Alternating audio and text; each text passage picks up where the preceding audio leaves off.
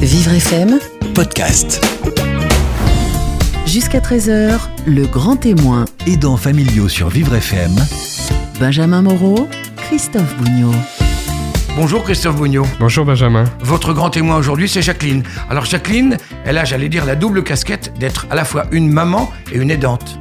Une maman de Mélissa et une aidante de Mélissa qui a 10 ans et qui est autiste, ça veut dire qu'elle a besoin d'être à ses côtés au quotidien. Mélissa est entrée en CM2, c'est une bonne élève, mais elle a des difficultés évidemment de communication. Euh, et Jacqueline souhaite l'accompagner au quotidien, arrêté de travailler pour ça, et aussi la stimuler grâce à des méthodes euh, cognitives, des méthodes qui sont très mal remboursées, c'est un sujet important. Euh, Jacqueline qui fait aussi en sorte de ne pas négliger son fils, son mari, et de ne pas s'oublier elle-même. Jacqueline parle de l'aide qu'elle apporte à Mélissa. C'est votre grand témoin jusqu'à 13h sur Vivre FM. Jusqu'à 13h, le grand témoin Aidants familiaux sur Vivre FM, avec Malakoff Médéric. Bonjour Michel. Bonjour Christophe et bonjour à tous. Le grand témoin, la parole aux aidants, avec la psychologue Michel Guimelchin-Bonnet et notre aidante du jour. Elle s'occupe de sa fille Mélissa, âgée de 10 ans et autiste. Mélissa ne mangeait pas, ne parlait pas à l'âge de 3 ans. Un psy avait même dit à la maman de faire le deuil de son enfant. Et pourtant, aujourd'hui, Mélissa communique sa joie de vivre à tout le monde et c'est une bonne élève qui vient de rentrer en CM2. Nous accueillons sa maman. Bonjour Jacqueline. Bonjour Christophe. Bonjour. Vous Bonjour, habitez à Michel. Clamart dans les Hauts-de-Seine et vous avez 32 ans. Tout à fait. Dites-nous comment s'est passée la rentrée pour Mélissa cette année. Alors cette année, ça a été euh, indécis. Je- euh, indécise, la rentrée a été indécise. Pourquoi? Parce qu'en fait, il y a un CESAD qui met à disposition euh, un accompagnement pour euh, mon enfant, euh, qui jusqu'à J-1 ne m'a donné aucune nouvelle. Donc euh, j'en ai déduit que ma fille ne ferait pas sa rentrée scolaire, comme les centaines d'autres enfants qui n'ont pas eu d'AVS, encore cette année, en 2016. Et donc euh, j'ai enfin, je ne sais pas comment, par quel biais, j'ai dû appeler tellement de personnes, réussi à avoir le directeur général, je ne vais pas donner de nom, mais de, qui gère, gestionnaire de ce CESAD, qui m'a dit, je ne sais pas. Alors je lui ai dit, écoutez, j'emmènerai ma fille à l'école et je vous tiendrai responsable s'il se passe quoi que ce soit. Donc il m'a pas répondu et je lui ai dit que j'irai jusqu'au bout de la procédure parce qu'il il est hors de question que moi j'annonce à ma fille qu'elle n'ira pas à l'école. Son cartable était tout prêt et elle savait que c'était sa rentrée. à cette Oui, rentrée. Alors. Mélissa est dans une classe ordinaire Oui, avec la présence d'une euh, AVS, une personne à côté de la maîtresse pour aider euh, l'enfant qui a des difficultés, une auxiliaire de vie scolaire, à temps complet aussi euh, pendant Oui. 24 heures. Mm. Ce, qui, ce sont des adaptations pour ses difficultés à elle, mais c'est pas pour autant qu'elle a de grosses difficultés à l'école, elle s'en sort. Alors en fait, si vous voulez, c'est un travail qui s'est fait sur euh, de longues années, qui porte ses fruits euh, à chaque moment et chaque instant, euh, chaque jour. Donc ce qu'elle est aujourd'hui, c'est le fruit d'un travail de long terme. C'est-à-dire que ça s'est pas fait du jour au lendemain. Hein, ça c'est certain. Euh, S'il y a quelqu'un qui me dit qu'il y a un miracle et que du jour au lendemain, l'enfant, voilà, on reste, on est né autiste, on le reste, mais on peut gommer à plus de 80% euh, les, les, les, les stéréotypies, les troubles du comportement à travers toutes ces méthodes cognitives et comportementales. Alors où, elle, où en est Mélissa aujourd'hui Si Alors, aujourd'hui- elle, euh, c'est une enfant qui est verbale. hein, donc elle, euh, elle communique avec euh, les gens qui sont autour d'elle. C'est pas toujours fonctionnel, mais on le travaille énormément avec l'orthophoniste, euh, en collaboration avec les autres professionnels, psychomotriciens, ergothérapeutes, euh, neuropsychologues qui travaillent l'attention et la concentration, et puis tous les autres professionnels. Donc aujourd'hui, c'est une enfant qui est verbale, qui a une joie de vivre, qui veut apprendre avec, certes, sa différence, mais qui est assoiffée d'apprendre. Donc, avec tous les aménagements qu'on apporte au quotidien, elle y arrive. Mais parce qu'on l'aide à, à- à évoluer, si vous voulez. Le but, c'est de la tirer vers le haut. C'est pas la laisser euh, euh, avec, euh, avec ses, ses troubles du comportement, etc. Non, on apporte des alternatives. aujourd'hui, elle sait lire, elle sait écrire. Elle sait lire et elle sait écrire.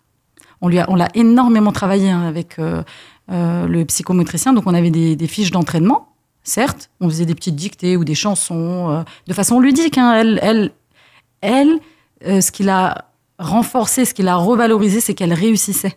Et quand on l'encourageait et qu'on l'a motivée à y arriver, c'était pour elle une réussite et pour nous une victoire. Enfin, c'était énorme. Alors qu'il y a quelques années auparavant, on m'avait dit votre fille ne vous reconnaîtra pas, votre fille ne parlera pas, votre fille n'ira pas à l'école, il faut la mettre en institution spécialisée. Et ça, ce sont des pontes hein, de la pédopsychiatrie. Hein. C'est pas moi qui le dis aujourd'hui. Et moi, je me suis renseignée, je me suis formée à ces méthodes euh, dont la haute autorité de santé recommande. Et aujourd'hui, le résultat est là. Moi, j'invite et je défie quiconque à me dire que si on met en hôpital de jour un enfant autiste, il en ressort autonome. J'en défie. Alors on reparlera plus précisément de cette, euh, cette prise en charge au quotidien. Pour autant, euh, Mélissa demande aussi que vous soyez attentive à elle, hein, Oui, euh, pour des petits gestes simples Oui. comme euh, pour s'habiller, par exemple, Tout à fait. pour manger aussi. tout à fait. Ça veut dire comment ça se passe la journée, la journée type? Alors une journée type, je vais vous dire, par exemple, mardi matin, elle se réveille. Bon, elle a des malheureusement encore des réveils nocturnes, euh, voilà. Euh, donc elle se réveille le matin très tôt. euh, faut l'habiller, faire sa toilette, lui donner son petit déjeuner, lui brosser les dents. Enfin voilà. Ensuite, je l'accompagne jusqu'à l'école. Et ensuite, je la récupère encore. Donc, elle revient à la maison pour déjeuner. L'après-midi se repasse à l'école avec son accompagnante. Je la récupère à la sortie d'école, 16h ou 15h, ça dépend avec les nouveaux rythmes scolaires, pour la raccompagner à ses prises en charge extérieures. Donc, en libéral, ça peut être le psychomotricien, l'orthophoniste, l'ergothérapeute, le neuropsychologue ou l'accompagnante libérale qui va venir chez moi travailler l'autonomie, justement, en étroite collaboration avec les familles et pour me dire comment aider ma fille euh, pour qu'elle soit le plus autonome possible. Alors on a compris cet objectif. Voilà. C'est vrai aussi que ça fait des grandes, euh, des grandes journées pour Oui. euh, une petite fille et puis pour la, pour la maman, pour tout le monde. Tout à fait. Euh, c'est vrai que, en fait, on, on ne pense plus, on agit. Euh, moi, personnellement, quand je me réveille, je sais ce que je dois faire euh, pour le bien-être de mon enfant. Et je- du coup, je, je- la fatigue, certes, elle est là, mais on n'y pense pas. Et puis, quand je vois ma fille qui évolue, si vous voulez, je, je- c'est pour moi euh, ce qui me donne encore plus d'énergie à avancer. Voilà, c'est. Michel Guimel-Chambonnet. Alors, il y a beaucoup de, euh, d'aidants qui témoignent à ce micro, qui nous parlent de ces, vous savez, ces pronostics de vie qui sont posés dès le, dès le début, dans les premiers mois. Euh, elle ne fera pas ci, il ne pourra jamais faire ça. Et puis, euh, le destin qui montre euh, des fois le contraire. C'est très dur pour une famille de se construire sur un avenir comme ça, qui est directement remis en Sur cause. quel- Oui, sur une vie barrée, une vie empêchée. Oui, bien sûr que c'est très dur. Et de toute façon, je pense que quand euh, un ponte, comme vous dites, euh, assène ce, ce type de paroles, euh, en fait, c'est en fonction de lui et des peurs qu'il ressent, et pas, pas toujours en fonction de la réalité de l'enfant qu'il a en face de lui, malheureusement. Et des Bon. soignants qui connaissent pas toujours non plus les- les- le quotidien et le handicap et qui sont plus des, des gens de santé et qui ont Oui. du mal à se mettre à la place Alors, des y a, oui, bien sûr, il y a aussi cet aspect-là. Euh, c'est vrai que de toute façon, euh, ça je l'ai dit euh, des dizaines de fois, il n'y a que les morts qui ne bougent plus. Donc, du moment qu'un enfant est vivant, euh, de toute façon, forcément, il va acquérir quelque chose, peu, beaucoup. Ça, ça va dépendre de plein de choses, de plein de circonstances. Mais en tout cas, il va évoluer, forcément. Ne serait-ce qu'en vieillissant, on évolue. Bon. Donc, je pense qu'effectivement, un professionnel de santé, aussi compétent soit-il, ne devrait pas se permettre de, de porter des jugements définitifs. euh, elle ne marchera pas, elle marchera peut-être, elle ne parlera jamais, etc. Jacqueline nous dit voilà, euh, il Ça, je veux dommage. emmener mon enfant le plus loin possible et beaucoup d'aidants disent ça Tout aussi à fait, également. bien sûr. Comment bien on sûr. fait pour euh, faire le maximum Alors, on fait attention, très attention, parce que le plus loin possible, c'est en fonction de l'enfant et pas en fonction des désirs des parents ou des grands-parents, qui sont aussi quelquefois derrière et qui poussent et qui poussent et qui disent tu n'élèves pas bien ton enfant, tu ne fais pas suffisamment euh, la, la police, la guerre, etc. Euh, il n'a pas de bonne manière. euh, et il se trompe complètement, évidemment, puisque parfois les troubles du comportement, c'est pas une question d'éducation, c'est vraiment une question de maladie. Donc, handicap. si je il faudrait, oui, handicap, si vous voulez. Je suis pas sûr. Enfin, c'est une autre question. Je suis pas sûr qu'on puisse parler de handicap à chaque fois. Mais bon, peu importe. En tout cas, il y a des enfants qui ne marchent pas droit, et, et c'est pas forcément une question d'éducation. C'est aussi le- leur problème à eux qui font que c'est comme ça. Mais euh, là où il faut être vraiment euh, très vigilant, je pense pour les parents, c'est euh, avoir des exigences à la mesure des capacités au jour le jour de l'enfant. Parce que si on a des exigences trop importantes par rapport à ce qu'il est capable de faire au moment où on le lui demande, on le met en situation d'échec. Et là, effectivement, c'est très décourageant pour l'enfant pour ses parents, pour euh, l'ensemble du, du groupe familial. C'est faut le être très le attentif. cap à tenir en quelque sorte. Voilà. Le cap à tenir, c'est aider l'enfant à faire un pas de plus, mais à son rythme à lui. Essayer de ne pas lui imposer quelque chose qui irait trop vite pour ce qu'il peut faire à ce moment-là. Alors Jacqueline, vous nous avez parlé du coût de ces euh, méthodes euh, comportementales. Vous allez nous dire un petit peu d'ailleurs en quoi ça consiste, Oui. ces activités concrètes euh, Oui. qui sont faites avec l'enfant. Le coût est important, vous nous dites euh, 2500 euros par mois Oui, tout à fait. et, une, euh, et la MDPH, Maison départementale des personnes handicapées, qui ne rembourse que 700 euros. Vous 800 faites d'ailleurs poussières. 800 et des poussières. Mm. Vous faites d'ailleurs un appel euh, sur, un, un- sur un site participatif de, de- de financement pour une prise en charge pour Mélissa. On mettra toutes les coordonnées sur le site de Vivre FM euh, à l'endroit du podcast. Vous pouvez réécouter cette émission. Euh, vous vous endettez actuellement, c'est ça, pour assurer ces... Alors, juste euh, pour euh, retracer l'historique un petit peu et brièvement, parce qu'on a toujours euh, beaucoup de choses à dire. Euh, en 2013, euh, j'ai fait une grève de la faim parce que je n'arrivais plus à payer ces prises en charge qui fonctionnaient et qui étaient bénéfiques pour l'évolution de ma fille. Malheureusement, et comme la majorité des, des- de certaines, de la majorité des familles, je dirais, soit le, un des parents est obligé de renoncer à son activité professionnelle. C'est ce que vous avez fait, vous. Donc j'ai dû, moi, mettre fin à mon activité professionnelle. J'ai démissionné. Donc j'ai posé ma lettre de démission parce que c'était la période où je, je ne savais pas ce qu'avait ma fille, donc je recherchais à ce qu'elle a ou ce qu'elle n'a pas. Donc quand le diagnostic est tombé et qu'on m'a dit « Oh là là, vous avez tout ça à faire », je me suis dit « Mais comment je vais faire pour aller à mon travail ?» Le matin, je dois arriver, par exemple, j'avais des horaires décalés, à 9h, finir ma journée, euh, je sais pas, à 17h. Euh, je fais comment entre-temps? Qui va s'occuper de Mélissa? Qui va l'emmener à ses rendez-vous? Enfin, c'était juste impossible. Euh, donc, euh, en 2013, j'ai fait cette grève de la faim de 16 jours. J'ai écrit à Monsieur Hollande. J'ai été jusqu'à son cabinet. Il n'était pas là. Ils ont pris mon courrier. Ils ne m'ont jamais répondu. Donc, j'ai mis ma santé en danger parce que l'État n'était pas capable de prendre en charge de façon adaptée les personnes autistes, dont ma fille. Donc, je l'ai fait, mais pas à titre personnel. C'était vraiment un cri euh, d'alarme, d'alerte, pour dire voilà où en sont les familles. Donc je me suis endettée, oui, j'ai dû prendre crédit, emprunter autour de moi, à des amis, à ma famille, que je rembourse encore et je n'y arrive pas. Parce que vous savez, quand vous endettez, c'est euh, voilà, c'est crescendo, hein, c'est- ça s'empire. Et puis la vie ne s'arrête pas autour. Donc vous avez votre loyer, euh, vous devez manger, euh, j'ai un autre enfant, enfin voilà, il y a tout ça autour. hein. Et donc je me suis endettée, oui, et ça coûte environ euh, 2500 euros par mois. Alors on va parler de ce problème financier parce que c'est bien plus que de l'argent et il en Bien est souvent question dans l'émission. Euh, ça concerne les familles et c'est un véritable problème. Euh, on va continuer le témoignage, à entendre le témoignage de Jacqueline dans quelques instants. Dans le grand témoin, la parole aux aidants. À tout de suite. Jusqu'à 13h, le grand témoin, Aidants familiaux sur Vivre FM Christophe Bougnot, et Michel Guimel-Chambonnet.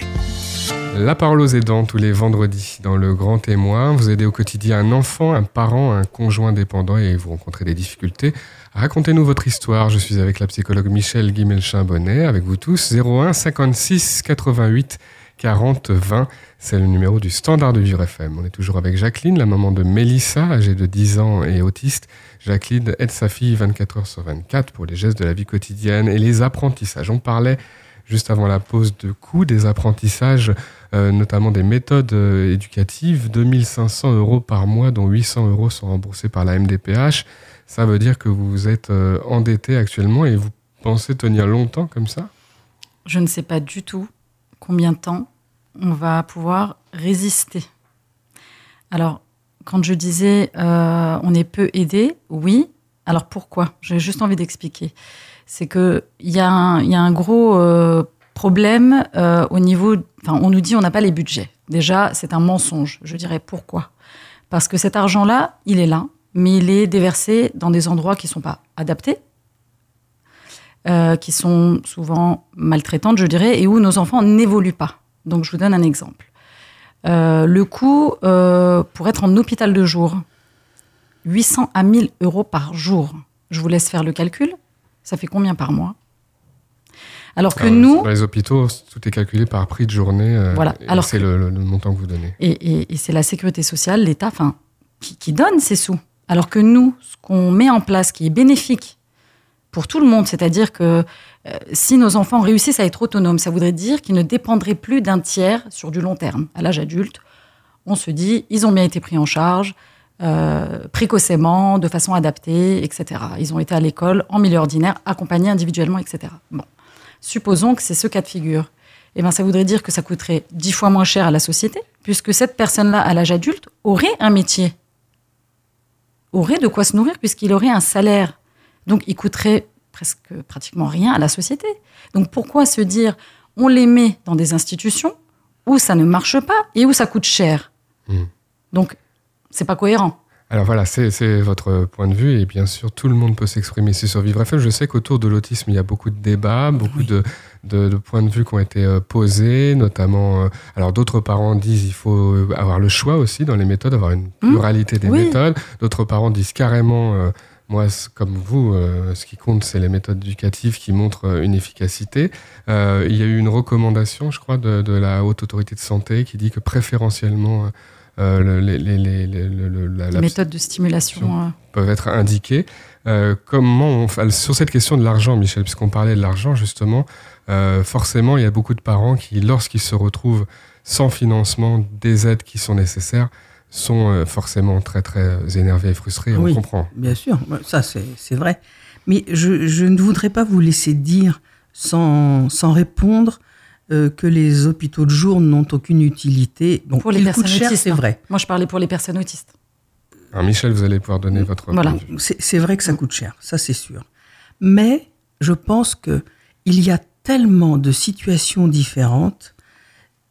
Il y a des enfants pour qui euh, l'hôpital de jour a été vraiment une chance et euh, a permis de progresser, ce qui n'aurait pas été possible dans la famille.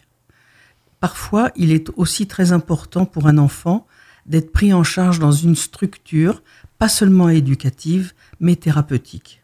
Et je crois que le drame avec l'autisme, c'est pas seulement euh, le problème pour les enfants euh, qui sont repérés ou diagnostiqués comme autistes, c'est le fait qu'on se bagarre euh, à coups de doctrine au-dessus de leur tête. Je crois que il y a beaucoup de méthodes possibles, qu'elles peuvent toutes, toutes, je dis bien, apporter quelque chose à l'enfant, à condition que chacune de ces méthodes soit considérée comme un moyen et pas comme une fin. Enfin, une fin, je veux dire par là, euh, pas comme euh, la preuve que c'est seulement ma méthode qui marche. Je crois que tant qu'on n'arrêtera pas cette guerre entre les tenants des, des comportementalistes, euh, le- les thérapies cognitivo-comportementales ou toutes les méthodes de, rééducation, je mets des guillemets autour de rééducation, et en face euh, tous les tenants de seulement euh, toutes les méthodes euh, d'obédience analytique, euh, tant qu'on n'arrêtera pas cet affrontement, on n'arrivera à rien. Heureusement, heureusement, euh, bien au-delà des médias, dans certains hôpitaux de jour, on utilise toutes les méthodes selon l'enfant, selon sa famille, selon ce que les uns et les autres sont capables de, de jouer dans la partition, et ça donne de bons résultats. Donc vraiment, il faut nuancer beaucoup, beaucoup, beaucoup, et se souvenir que chaque histoire est une histoire différente. Alors pour en revenir à l'argent, c'est vrai que l'argent c'est le nerf de la guerre, c'est c'est bien connu. Euh, et c'est un, vrai problème, puisque comme vous l'avez dit, parfois les emplois du temps des enfants euh, et du coup de leur famille devient tellement important et tellement lourd qu'un des parents est obligé d'arrêter de travailler, sauf à jongler d'une façon qui est vraiment euh, très difficile. Et là, je, je ne peux pas dire plus que euh, appeler toujours la MDPH, demander de l'aide, ne jamais renoncer, euh, aussi bien pour ce qui est de l'aménagement de, la maison ou de l'appartement, que pour avoir de l'aide humaine, que pour avoir des aides financières. Euh, solliciter toutes les possibilités, c'est-à-dire votre mutuelle, la mutuelle de, du papa de, vos enfants, euh, les, les caisses de, retraite, euh, enfin, tout, tout, tout, tous les organismes auxquels vous êtes attaché sous, un, sous une forme ou sous une autre pour leur dire que vous êtes dans une situation difficile et que vous avez besoin d'argent et que vous pouvez bien sûr justifier euh, toutes vos dépenses pour l'enfant et, et ne jamais renoncer à demander ces aides. Ce qui est difficile, hein, affronter la- Alors, les- les- C'est l'administration, terrible, c'est terrible. Est-ce que, est-ce que je peux me permettre de rebondir sur ce que. Michel euh, disait? Permettez-moi de ne pas être en accord euh, total. Vous avez tout à fait le droit. Par contre, on s'appuie sur votre témoignage D'accord. et plutôt qu'un débat. Vous avez bien Non, compris. pas un débat. Donc, à partir de votre histoire, je vous en Mais prie. en fait, moi, j'aimerais juste rebondir euh, sur euh, ce que vous disiez. Il n'y a pas de guerre ou de entre euh, telle méthode ou telle méthode. Je pense que les, les hôpitaux de jour, comme je disais, peuvent être utiles pour d'autres cas de figure. Mais en tout Oui. cas, ça, voilà, je, ne remets pas en cause puisque je ne connais pas les autres pathologies ou tous les handicaps. Moi, c'est vrai que je suis concernée par le handicap de mon enfant qui est l'autisme et je le sais puisque tous les professionnels qui travaillent autour de mon enfant et son pédopsychiatre référent a bien dit qu'elle n'a pas sa place en hôpital de jour d'une part et d'autre part, scientifiquement, euh, c'est prouvé que, enfin, au-delà, enfin, il y, a la- il y a la science et aussi les résultats à travers les personnes. Par exemple, le cas de figure nous concernant, mon témoignage, il y en a d'autres. Donc, si vous voulez, quel serait mon intérêt de dire que ça marche alors que ça ne marcherait pas, par exemple? Vous pouvez vous informer sur le Oui. sujet. Il y a beaucoup d'articles sur vivrefm.com où vous trouverez tous ces points de vue. Donc, et et, là, et ce sujet euh, fait beaucoup l'actualité. Et, et en effet, on, on en parle souvent sur l'antenne. Euh, Vous, vous ne voulez pas du coup renoncer à ces méthodes euh, puisque c'est- sont bénéfiques, ça fait un, Bien un sûr, effet voilà. bénéfique pour votre enfant. Oui. Ça veut dire que vous pouvez pas imaginer, par exemple, retravailler. C'est quelque chose qui vous aurait, qui vous aurait euh, bien. intéressé qui permettrait de. J'aimerais vraiment, mais j'ai essayé, je veux dire, j'ai encore contact avec euh, des anciens collègues de, de, de l'entreprise dans laquelle je travaillais, et c'est vrai que les horaires ne, sont inaccessibles du fait de l'emploi du temps de mon enfant. Moi, je voudrais bien que quelqu'un me dise aujourd'hui, je vous embauche avec ces contraintes au niveau de votre emploi du temps. Moi, il n'y a aucun souci, Mhm. mais je, Vous en parlez quand c'est comme ça, s'il y a des, des, des potentialités d'emploi, vous n'hésitez pas à parler de votre situation, de dire voilà, j'ai j'ai- une fille, je m'en occupe, il me faut des horaires J'ai aménagés. déjà évoqué et tout de suite on m'a dit Madame, euh, allez chercher ailleurs. C'est Enfin, très compliqué. hein. enfin, vous imaginez, vous avez envie, alors que enfin, financièrement déjà c'est compliqué. Vous vous dites bon, il faut que je travaille Oui, pour avoir un peu plus. Et finalement, enfin, face à vous, vous avez une entreprise qui va forcément pas avoir ce côté très humain parce qu'ils ont derrière euh, plein de plein de plein de choses, euh, une entreprise à faire tourner. Donc euh, ils vont pas forcément comprendre votre situation. Mhm. C'est difficile d'en oui, parler. Alors quand non, on est déjà dans, dans l'emploi, peut-être c'est plus facile et qu'une oui. situation Et- arrive, un accident, un handicap, c'est plus facile peut-être Oui, et puis je d'en crois qu'au recrutement. je crois que beaucoup d'entreprises commencent à être plus ouvertes à cette question des aidants, euh, essayent de proposer un aménagement horaire aux familles qui ont besoin de, de changer un petit peu l'emploi du temps, euh, proposent euh, une ou deux journées dans la semaine de télétravail, si c'est possible, c'est-à-dire on travaille à la maison avec l'ordinateur.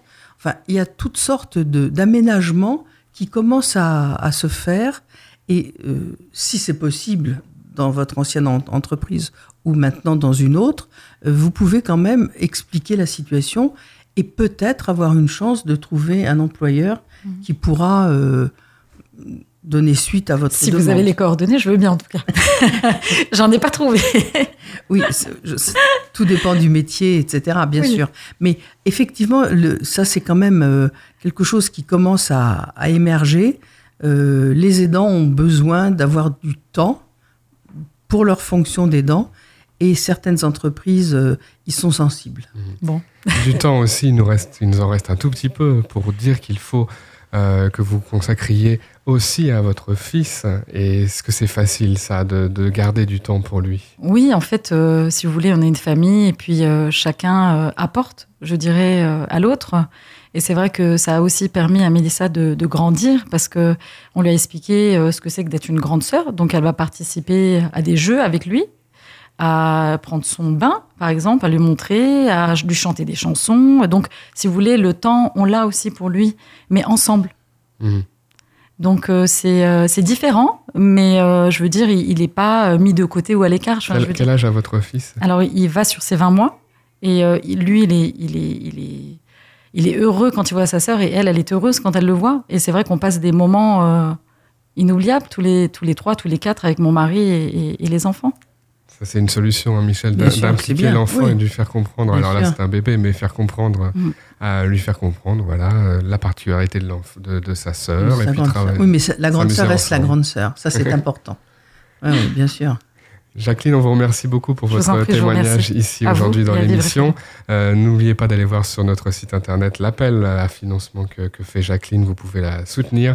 Dans quelques instants, c'est la dernière partie de l'émission. Michel Guimel-Chambonnet répond à vos questions internet et Facebook dans Le Grand Témoin. La parole aux aidants. Midi 13h, le grand témoin, Aidants familiaux sur Vivre FM Christophe Bougnot, et Michel Guimel-Chambonnet. La parole aux aidants, c'est jusqu'à 13h. C'est la dernière partie de l'émission du vendredi. Michel Guimel-Chambonnet répond à vos questions. Vous pouvez poser vos questions sur l'aide familiale que vous procurez à votre proche au quotidien. Vos questions sur vivrefm.com, sur la page Facebook également en envoyant directement un message. Lucien nous écrit du 14e arrondissement de Paris. Ma femme Jacqueline parle moins bien à cause de sa maladie de Parkinson, mais elle a encore tout son esprit. Elle m'a dit que je lui coupais trop la parole, s'est mise dans une colère noire et elle a cassé la vaisselle. C'est la première fois qu'elle faisait ça. Euh, J'ai assez peur. Que faire? Alors, sérieusement, la laisser parler. C'est-à-dire qu'effectivement, je crois qu'il est très douloureux pour quelqu'un qui a du mal à parler, à articuler, que l'entourage finisse les mots à sa place ou finisse les phrases à sa place. C'est souvent quelque chose qui dépossède la personne qui fait tellement d'efforts pour, pour dire ce qu'elle a à dire. Donc, il faut s'armer de patience, pas seulement dans le cas d'une personne atteinte de Parkinson, dans tous les cas. On rencontre la même chose chez les gens qui souffrent d'une maladie d'Alzheimer, on rencontre la même, la même situation avec les gens qui sont bègues, donc qui ont du mal à, à articuler. Donc, dans tous les cas, on laisse la personne prendre le temps qu'il lui faut pour dire les choses tranquillement et on ne manifeste pas d'impatience en piétinant, euh, en se tordant les doigts, etc. Bon. Et là, si cette femme est arrivée à casser la vaisselle, c'est-à-dire que elle n'avait plus la possibilité de dire verbalement la quantité de colère et probablement de douleur morale qui était en elle, elle a, elle l'a transformé en geste. Bon, c'est pas les meilleurs gestes évidemment, mais on peut comprendre. Donc, à partir d'une situation comme celle-ci, je crois que ce qui est intéressant, c'est d'essayer de se parler tranquillement, gentiment, de façon à apaiser les tensions et dire dis-moi comment tu veux que je fasse pour que ça soit plus confortable pour toi. Et, je m'y tiendrai. Et je pense que ça n'est pas du tout, c'est un éclat, mais ça n'est pas du tout la fin d'une bonne relation. Vos questions, questions des aidants familiaux sur vivrefm.com. Xavier nous écrit de la ville de Clichy-la-Garenne. Ma fille est malvoyante, elle est à l'âge où ses copains lui proposent euh, très souvent de sortir tard. À 16 ans, comment savoir si elle se mettra en danger à cause de son handicap? Sa mère refuse qu'elle sorte et je joue actuellement un peu le rôle du médiateur, mais j'aimerais avoir vos conseils. Alors, l'interdiction euh, absolue, ça n'est pas une bonne chose parce que ça peut pousser la jeune fille à sortir en cachette ou au contraire, si elle ne sort pas en cachette, à se renfermer sur elle-même et petit à petit à perdre les copains. Le mieux, ce serait d'essayer avec la jeune fille et avec les copains de faire une petite réunion et dire aux copains, voilà, vous savez que notre fille, ou la jeune fille le dira elle-même, vous savez que je suis malvoyante. Alors, malvoyante, malheureusement, c'est un terme qui ne veut rien dire. Est-ce qu'elle est complètement aveugle? Est-ce qu'elle a juste des troubles suffisamment importants pour ne pas être à l'aise quand c'est le soir? Ça, on ne sait pas. Bon, mais en tout cas, elle peut dire avec les copains et les parents, voilà, je peux sortir, et les parents peuvent dire, nous l'autorisons tout à fait à sortir, simplement, il faut qu'il y en ait un de vous, un ou une, qui soit garant et qui, la ramène jusqu'à la maison. Puisque on, on sait qu'elle ne peut pas revenir seule. Et évidemment, une sortie euh, sympathique, c'est pas pour perdre la vie, c'est pour aller s'amuser. Donc je crois que vraiment, là, il y a une possibilité de discussion, de faire venir les copains. Les copains savent bien qu'elle voit pas. Donc, ils savent bien aussi dans quels, dans quels endroits ils peuvent l'emmener ou pas. Et ils vont pas l'emmener faire de la varap en pleine nuit. Bon, voilà. Enfin, il faut aussi faire confiance aux jeunes. Ça peut être une tentation des parents et notamment de la maman là, d'interdire parce que parce que les parents ont vécu tous les instants du, du passé, toutes les difficultés, le c'est handicap. sûr. Mais les parents ne vont pas rester derrière leur fille euh, jusqu'à la fin des temps et il y aura bien un moment où il faudra qu'elle aille faire des choses par elle-même. Donc autant apprivoiser cette autonomisation de l'enfant, c'est ça qui est important. C'est lui apprendre petit à petit, mais exactement comme on apprend à tous les enfants à traverser la rue. Un jour ou l'autre, euh, ils vont aller tout seuls à l'école, par exemple. S'il y a une rue à traverser, ben, on leur apprend quand le petit bonhomme est rouge, on ne bouge pas. Quand le petit bonhomme est vert, on regarde encore une fois de plus et on commence à traverser. Il y, y a des choses à apprendre. Donc, pour une jeune fille handicapée, c'est la même chose. Il faut qu'elle apprenne, il faut que ses parents accompagnent cet apprentissage. Question des aidants familiaux. Posez vos questions si vous le souhaitez sur la page Facebook de Vivre FM en envoyant euh, directement euh, vos messages. Fanny nous écrit de La Rochelle. Depuis que mon mari retravaille, j'ai beaucoup de mal à m'occuper seul de notre fils Thomas qui est polyhandicapé. Je vois les autres mamans qui s'amusent au parc et moi je suis rempli de tristesse. Aidez-moi. Alors, effectivement, ce que dit cette femme est tout à fait important et c'est elle qui doit euh, pouvoir partager avec un professionnel l'aide que lui apportait son mari. C'est normal que son mari ait repris le travail. Par contre, ce n'est pas normal qu'elle soit seule pour s'occuper d'un enfant euh, polyhandicapé. Donc, il faut vraiment voir avec la MDPH, Maison départementale de la personne handicapée, quelles sont les aides auxquelles l'enfant euh, peut prétendre, quelle nature, est-ce que ce sont euh, des heures dans un établissement, est-ce que ce sont des heures de- d'une aide humaine qui viendrait au domicile, et en tout cas, une aide qui permettra à la maman de s'occuper de l'enfant, bien évidemment, mais pas à plein temps et pas complètement seule. Il existe quelque chose entre s'occuper complètement de son enfant et le laisser complètement dans- vivre dans un Bien établissement. sûr, bien sûr. Ben, Il y a tout ce qu'on appelle hôpital de jour, où la personne, que ce soit un enfant ou un adulte, euh, va le matin, 9-10 heures, et, et ressort euh, le soir à 4 heures, 5 heures, 6 heures. Enfin, ça dépend des, des établissements, ça dépend aussi de la pathologie, ça dépend de beaucoup de choses. Mais effectivement, il y a de toute façon euh, des accueils temporaires. Il y a quelquefois un accueil à la semaine, et puis euh, le week-end, la personne revient à la maison. Enfin, il y a toutes sortes de choses qui existent. Il n'y en a pas suffisamment, je suis d'accord. C'est difficile d'avoir une possibilité d'intégrer ce type d'établissement. Mais pour, un, pour les jeunes, c'est quand même plus facile. Et il faut absolument se renseigner, demander à la MDPH, voir aussi avec le- le- l'hôpital le, plus proche ce qui est possible. Enfin, il y a des choses à faire. Un jeune polyhandicapé n'est pas seul dans la nature, c'est pas possible. Question des aidants familiaux, vivrefm.com pour vos questions. Sophie nous écrit de Reuil-Malmaison. Ma mère a un problème avec une aide soignante à la maison de retraite. Elle a été euh, laissée nue dans la chambre pendant 20 minutes. Euh, alors elle l'a insultée, l'aide-soignante, ma maman, parce que elle avait froid. La directrice est intervenue et a donné un avertissement comportement à ma mère, un peu comme à l'école. Je trouve ça dingue. Qu'en pensez-vous? Eh bien, je partage cette opinion. C'est complètement dingue, c'est inadmissible. D'abord parce qu'on ne laisse pas une personne nue, quelle que soit la température. Il y a une question de respect, de pudeur, de décence. Donc, l'aide-soignante, de toute façon, est en faute. Ça, c'est enfin, incontestable. D'autre part, euh, ce qui est dommage, c'est qu'il n'y ait aucune parole qui ait pu être échangée et qu'il n'y a eu que des insultes, et je suppose de part et d'autre, puisque généralement, euh, une insulte en appelle une autre en réponse. C'est ça qui est vraiment dommage.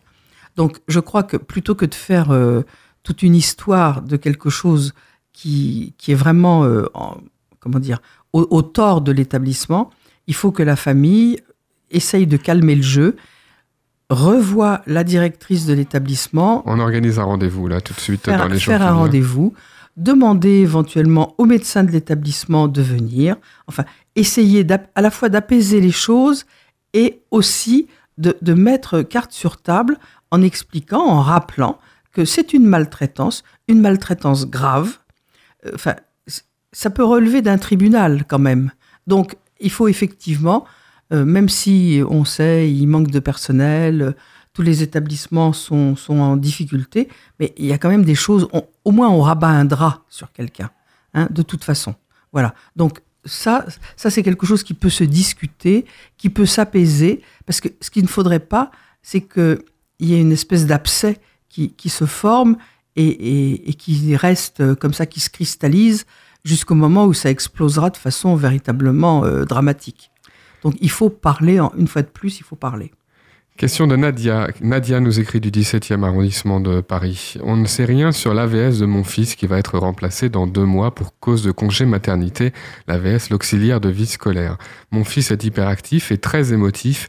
Comment avoir des informations à l'avance? Comment le préparer à ce changement? Alors, la première chose à faire, c'est de le préparer au changement. Euh, quand il s'agit d'un congé de maternité, je dirais que c'est bien, parce que le ventre de l'AVS est en train de grandir, de grossir, et l'enfant ne peut pas ignorer que dans ce ventre, il y a un bébé qui grandit aussi.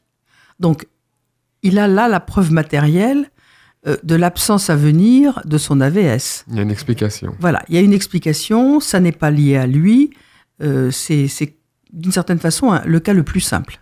Donc ça, je trouve que c'est très bien. Donc le préparer, lui expliquer, l'AVS peut lui dire, voilà, il y a un bébé dans mon ventre qui va sortir, donc je serai obligé de m'arrêter de travailler. Éventuellement, je reviendrai plus tard, je ne sais pas, mais tu auras grandi, tu auras peut-être changé de classe. Enfin, bon, voilà, on, espère, enfin, comment dire, on esquisse un avenir en montrant les côtés positifs de cet avenir. Bon, maintenant, dire euh, exactement ce qui va se passer après, ça c'est très difficile puisque on le sait, les rectorats ne savent jamais quand ils vont euh, trouver quelqu'un pour euh, tenir ce poste d'AVS. Euh, les AVS nous l'ont dit déjà euh, dix mille fois. euh, c'est la veille du jour où je dois commencer qu'on me dit, eh ben vous irez dans telle école et vous ferez telle chose. Bon, donc ça c'est très difficile, mais c'est une réalité et je pense que Qui pourrait changer quand même, évoluer, non, ce ça- serait pas oui, mal. Ça, c'est un autre euh, débat. Bien sûr que ça devrait changer. Mais en tout cas, pour ce qui est de cet enfant, c'est une réalité et la famille et l'école peuvent lui expliquer que ben, on ne sait pas, parce que la, la direction euh, tout en haut, tout en haut de l'éducation nationale ne sait pas, mais on va faire tout notre possible pour que tu aies une AVS. Donc ça, c'est quand même une parole positive, et je pense qu'un enfant, normalement constitué, même s'il est hyperactif, même s'il est émotif, peut tout à fait le comprendre. La psychologue Michel Guimel-Chambonnet répond à vos questions chaque vendredi dans la dernière partie de l'émission, vivrefm.com, la page Facebook en envoyant directement vos messages. Vous souhaitez euh, passer à l'antenne, témoigner de vos difficultés, de vos succès. 01 56 88 40 20, c'est le numéro de téléphone du standard de Vivre FM. 01 56 88 40 20. Merci Michel. Au revoir Christophe. Vivre FM Podcast.